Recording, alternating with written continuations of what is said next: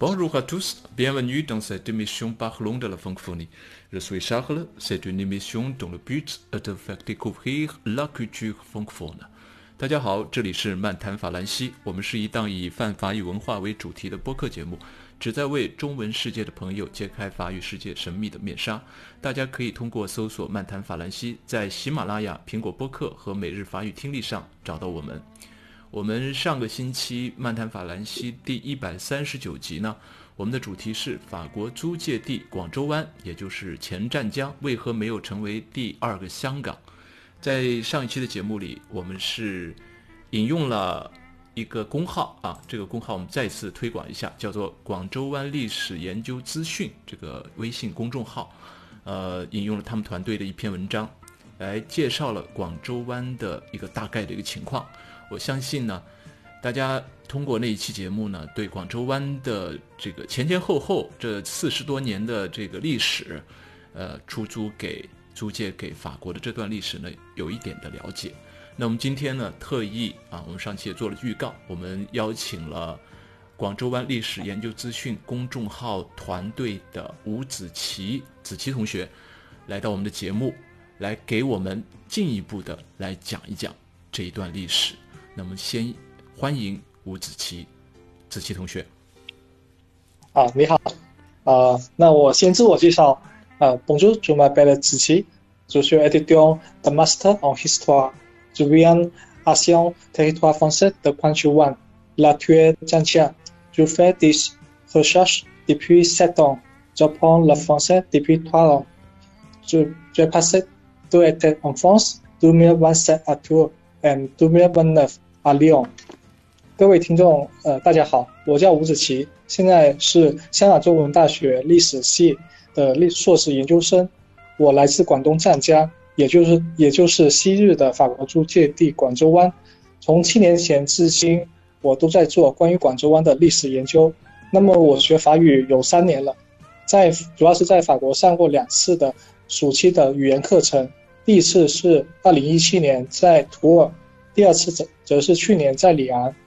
那么感谢 Charlotte 邀请我过来参与这这次节目，那么也希望通过这次的连线，呃，能让大家了解更多关于广州湾的历史，以及广州湾历史留存在目前的湛江以及在法国的一些情况。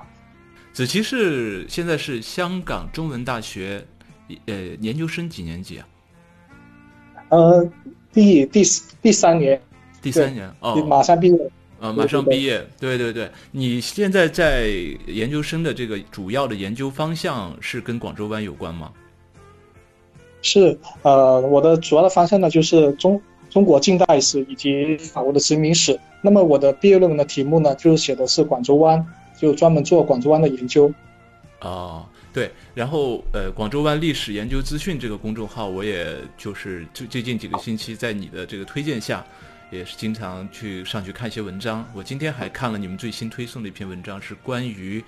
呃，广州湾为什么呃不是法国为什么没有把海南岛拿下来作为这个他们的一个租界地，而是选择了广州湾，确实很有意思啊。你们这个团队大概能简单的介绍一下吗？大概有多少人呢？然后，呃，为什么会热衷于做这些方面的一些推广呢？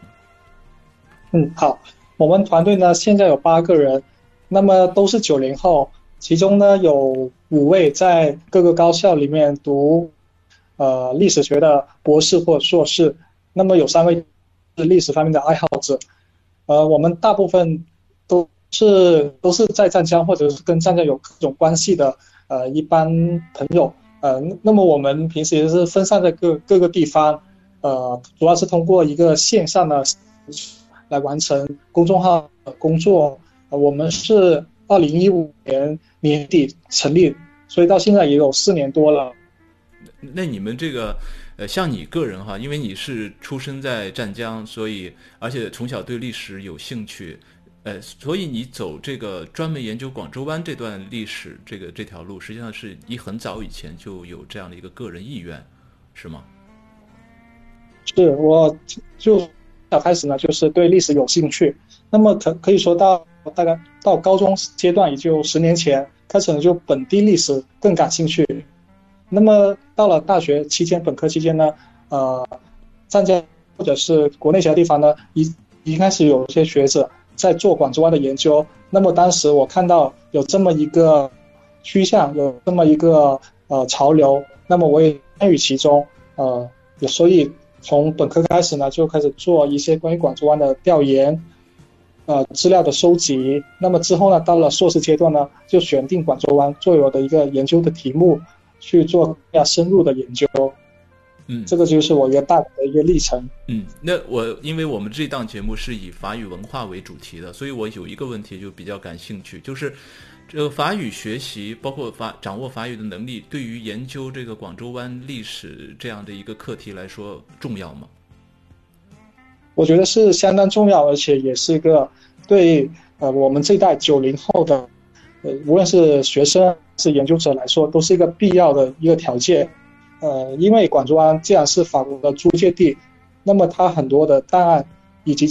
资料呢是用法语写的，而这些资料呢有很大一部分是在法国存放和保存，所以学法语去阅读这些资料，以及跟法国的学者或者是跟法国的历史的。爱好者去交流，呃，是很重要，所以有语言能力呢是个很必要的要求，也是我学法语的其中一个初衷。就相当于是一个就必要的一个工具，必须要用法语去看一些文献，然后跟这个圈子里的法国学者进行交流，是吧？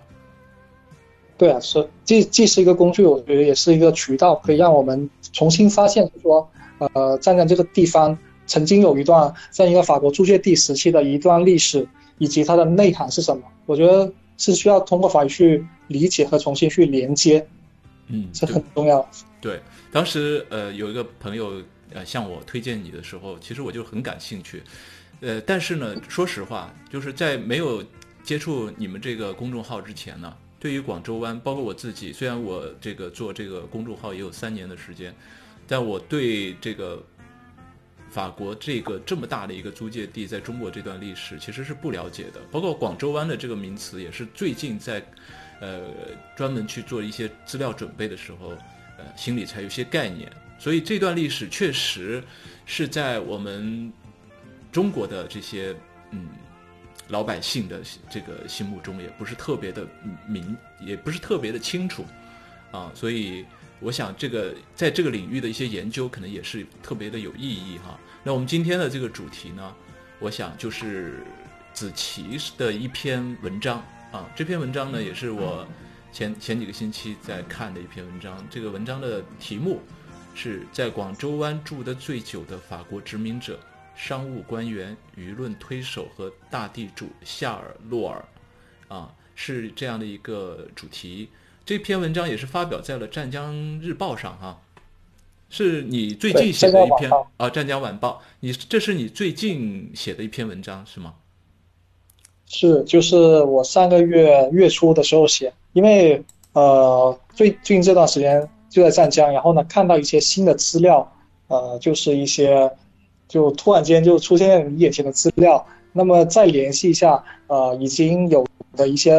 文献等等，那么就一口气就把一篇五千多字的文章写出来啊，也是也是本人在湛江，然后看到正好这份资料，呃，是比较新出现的一份资料，那所以就写写了。嗯，对，其实我们学历史的时候，包括我们自己去看一些历史的时候，其实很希很希望有一个个人的一个视角，能够把一些。呃，宏观的一个历史能够看得更细致、更细微一些，所以呃，子期同学的这篇文章其实是提供了一个很宝贵的一个视角和资料。那我们在上一期节目的时候呢，其实也留了一些问题想要提问的。那么第一个呢，呃，我想要子期呢给我们介绍一下，就是这个法国海外殖民地这个印度支那的一个基本情况，因为这是一个必须要先讲的一个一段历史，因为。广州湾实际上是隶属于法属印度支那联邦的一个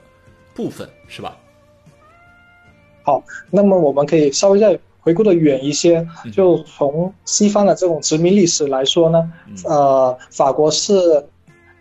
呃不算很不是不是最早的一批，最早的有像葡萄牙、西班牙以及荷兰，那么法国呢是稍微晚一点，它大概是从路易十四。就从十七世纪开始才对海外的一个殖民扩张。那么它首先是在美洲，它主要的殖民地是在美洲，以以呃以及现在印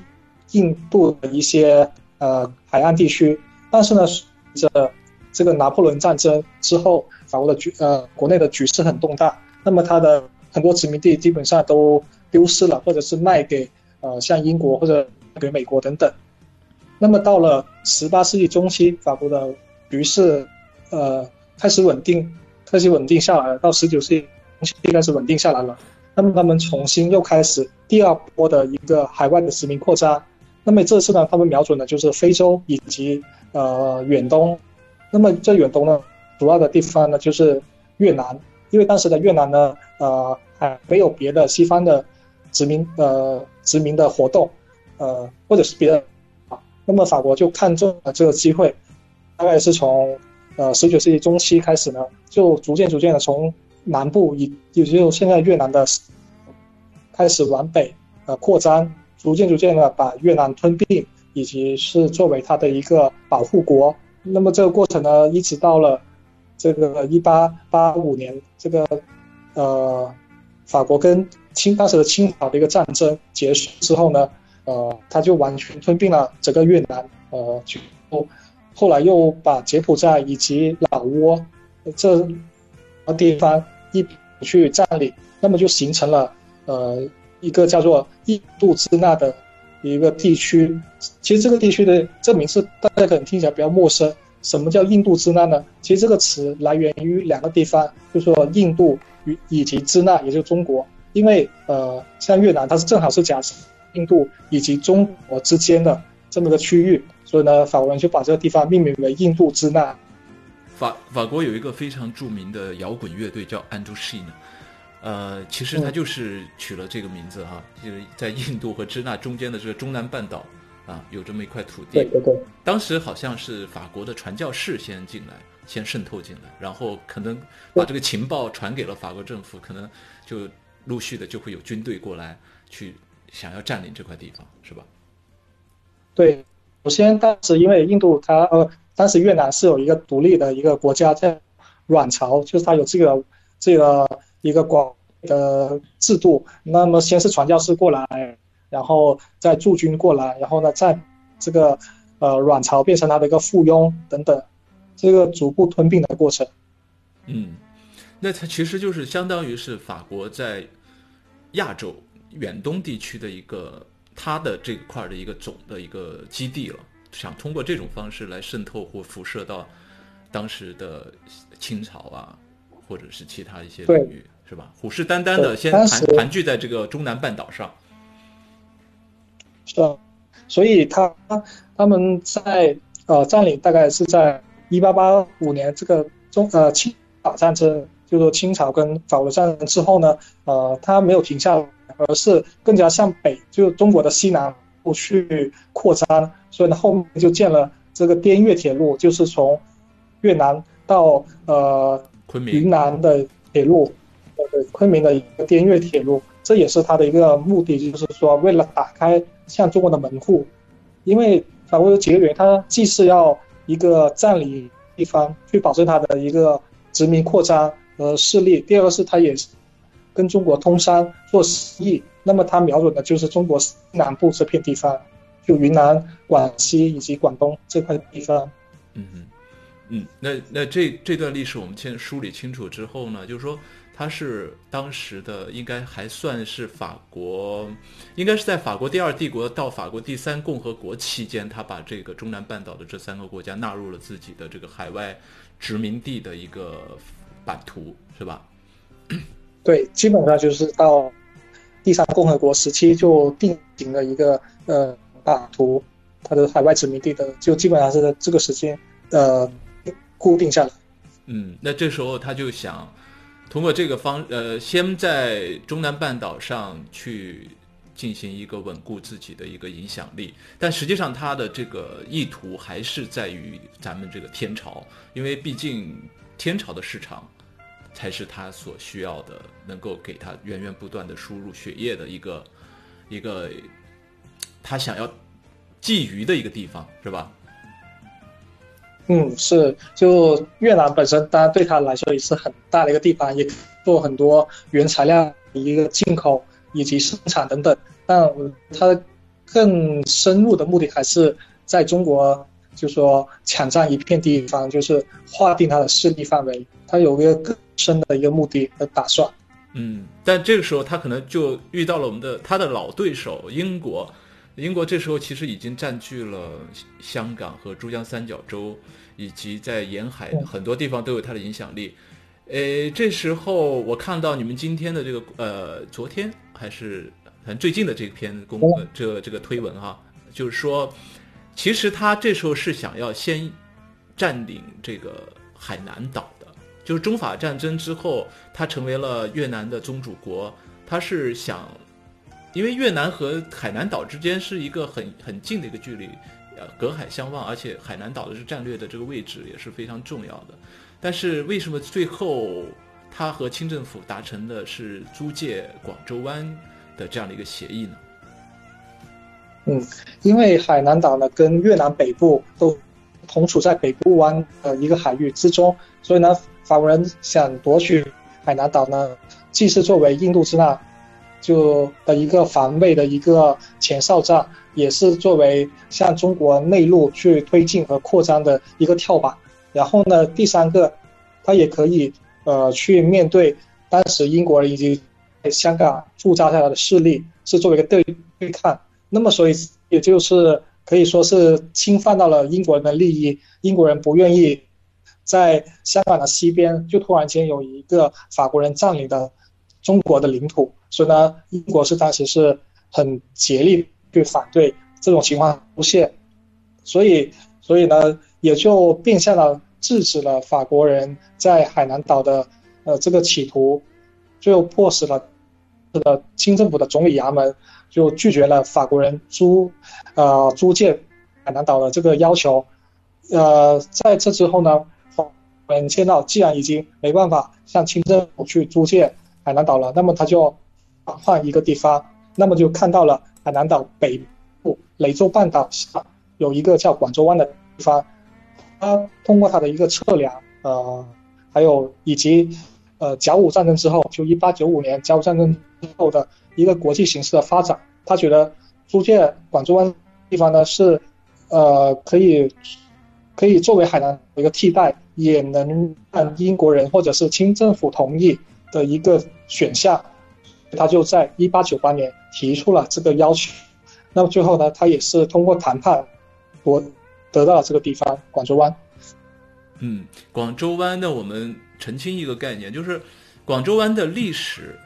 它这个地理名词就是叫广州湾吗？还是说，呃，后来改成叫这个广州湾？因为这个名字确实给大家很大的一个歧义，以为。是广州附近的海湾，而实际上它是湛江的一个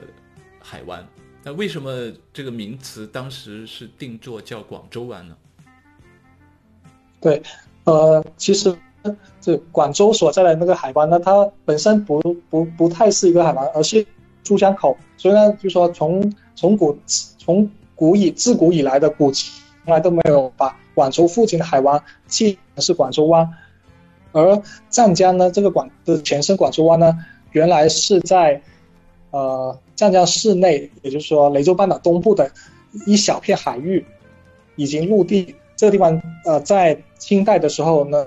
甚至到早到明代的时候呢，已经被记作广州湾了。但这个广州湾呢，跟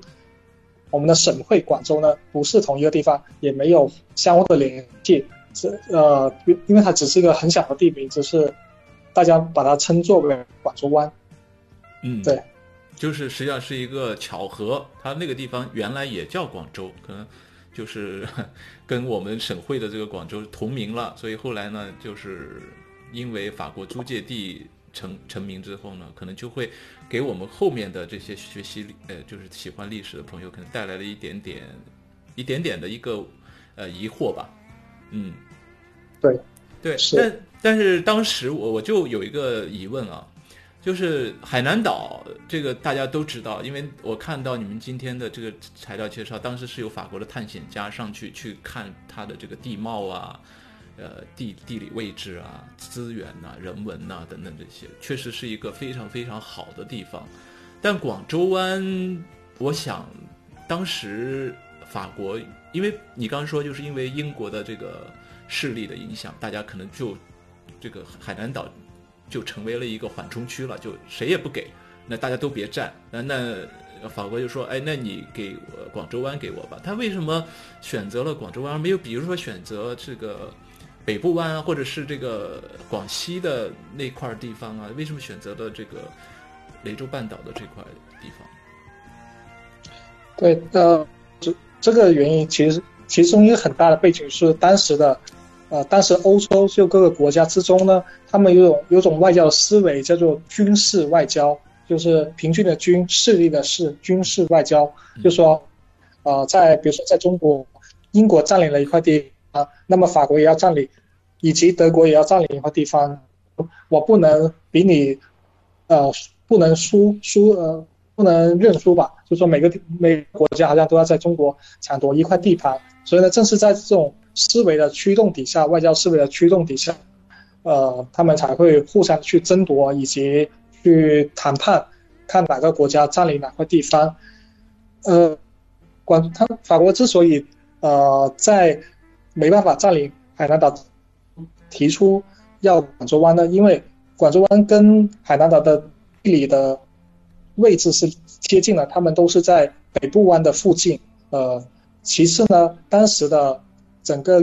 西就包括现在的广东西部以及广西以及海南岛这一块，合适的港口并不多。呃，除了海南岛之外，只有现在的广西北海是比较合适的。但北海呢，又是一个通商口岸，就当时已经在十九世纪末呢，已经有英国。法国、德国、丹麦等等国家的领事馆在这里了，法国人是没办法去占领北海。那么他能够去选择的北部湾域的港口，呃，只剩下广州湾可以去选择了。那么之前呢，也有一些海军，也有一些探险家一些测量，觉得这个口的环境呢，以及水深等等，都适合去作为一个呃长远的发展，这个军事港口以及商贸港口的发展。那么，他就选择了这个地方，也有他的地缘的考虑及外交思维的这个驱动。嗯，嗯，那那下面一个问题就来了，就是上一次我们也是留下了一个疑问，其实对于这种殖民帝国来说，他如果是把这块地方拿下来，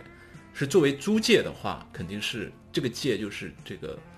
这个地界的这个界啊，但是是是最好的，因为。毕竟对他来说的话，他能够做一些长远的一个规划和，呃，这个这个地面上的一些建设。但如果是一个租借地，就是这个借是借贷的借啊，就是借给他的这块地方的话，因为这个年限是九十九年，呃，这样的话对他来说是一个有如同积乐吧。我觉得会不会有这样的一种感觉？呃，就是说，对于这个咱们学历史的这个研究历史的学者来说，能不能给我们？呃，大众普及一下这个租界地和这个租界啊，这两者在历史上的这个区别是什么？对，可以。租界呢出现的时间比较早，大概是在呃这个鸦片战争之后，就呃哦没有，就第二次鸦片战之后呢，就已经有了上海租界。当时上海呢有两个租界，有一个是公共租界，就是英国跟美国人势力；另外一个则是。法国人的势力叫英租界，那么随后在天津、在汉口等等也出现了这些城市里面也出现了各个国家的租界。那么可以留意的是，这些租界呢，都都是在城市呃里面或者是城市周边，他们面积都是比较小的，相当于就是几个街区的一个面积，就可以说是城市里面的一块地方。但到了一八九八年。呃，当时这些西方列强就发现了，我们可以通过另一种方式去占领中国的领土，那就是租界地。这租界地呢，它的面积呢就远远大于呃租界了。它不仅包括城区，包括比较大的呃领土以及比较大的水域等等，就是一就相当于的一个城市，呃，一整个城市的面积以及城市的区域等等。那么它的它的这个战略的纵深那就很多，它可以活动的呃这个范围也大了很多。那么就法国的这个租界和租界地来说呢，它有一个很根本性的不同，就是租界它是属于法国外交部系统管辖的，也就比如说上海的法租界是由呃法国驻上海的总呃领事去管理。那么呢，租界地呢，则是属于法国的，呃，殖民地部的系统。也说，广州湾，比如广州湾呢，是由法国殖民地部委托印度支那总督派人去管理。这种呃，他们的政的这个隶属关系来说，也是完全不同。当然，还有这个年份，租界本身呢是没有一个固定的归还的年期，但是租界地呢是。基本上都是九十九年，包括当时的青岛，当时的呃德国管理的青岛，以及英国管理的威海卫，呃，还法国管理的广州湾，以及俄国管理的呃旅顺等等，都是有一个租界的年期，就九十九年。嗯，这也是不同的一一点。嗯，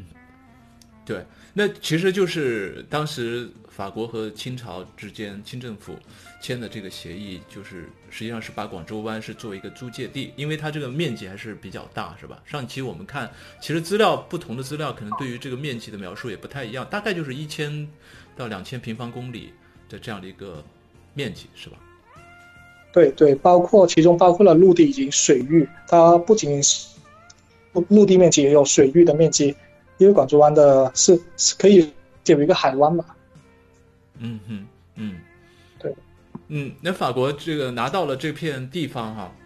他没有把它，他是从这个行政归属上，他是把它划到了这个刚才说到的这个法属印度支那联邦里面，是在这个这个行政规划下进行管理，对吧？对对对，广州湾呢，它是附属于这个法属印度支那联邦，然后呢，法属印度支那联邦呢，又是法国的殖民地部去管辖管辖的。所以呢，这个系统呢就在殖民的系统底下去管理。它就是呃，这个法国就是这样的一个集权体系，就是从上，比如说殖民，先是它的这个内阁，然后到下面的殖民地部，然后再到这个法属印度支那的这个叫做总公使，是吧？这个应该是总督，总督还是怎样？嗯，印度支那的那长官是总督。广州湾的最高长官是叫总公使，哦，对，总公使是低于低于总督，对对，那他就是先是总理，然后到殖民地部部长，然后再到呃法属支那的总督，再到广州湾的总公使，是这样的一个层级，大概四级才到广州湾这里来，对吧？对，可以可以这样理解，是 就所以广州湾是处于一个比较低的一个是底下的，嗯。对对，我们就之所以是强调这些概念呢，就是就是想要，真的是了解一下这个广州湾。其实上一期我们提到一个话题，就是为什么跟香港比起来，广州湾的发展，呃，这个前后的这个云泥之别啊，就是香港发展到现在这么繁荣，然后广州湾，呃，法国给广州湾留下的东西并不多。其实这些东西都是有这个前后的因果关系啊。那我们下面呢，就是想要从这个一个法国殖民者的这样的一个个人的一个视角来看这个广州湾的这个发展与困难，来解一解上一期，因为上一期的主题这个呃我们的那个文章里讲的主要是一些宏观的一些视角啊，从经济啊、历史啊、人文呐。整个社会发展呢，去讲这两个发展的这个差异。那现在我们就先就切入到这个夏尔·洛尔的这样的一个视角。那请那个云呃子琪跟我们先介绍一下这个人吧。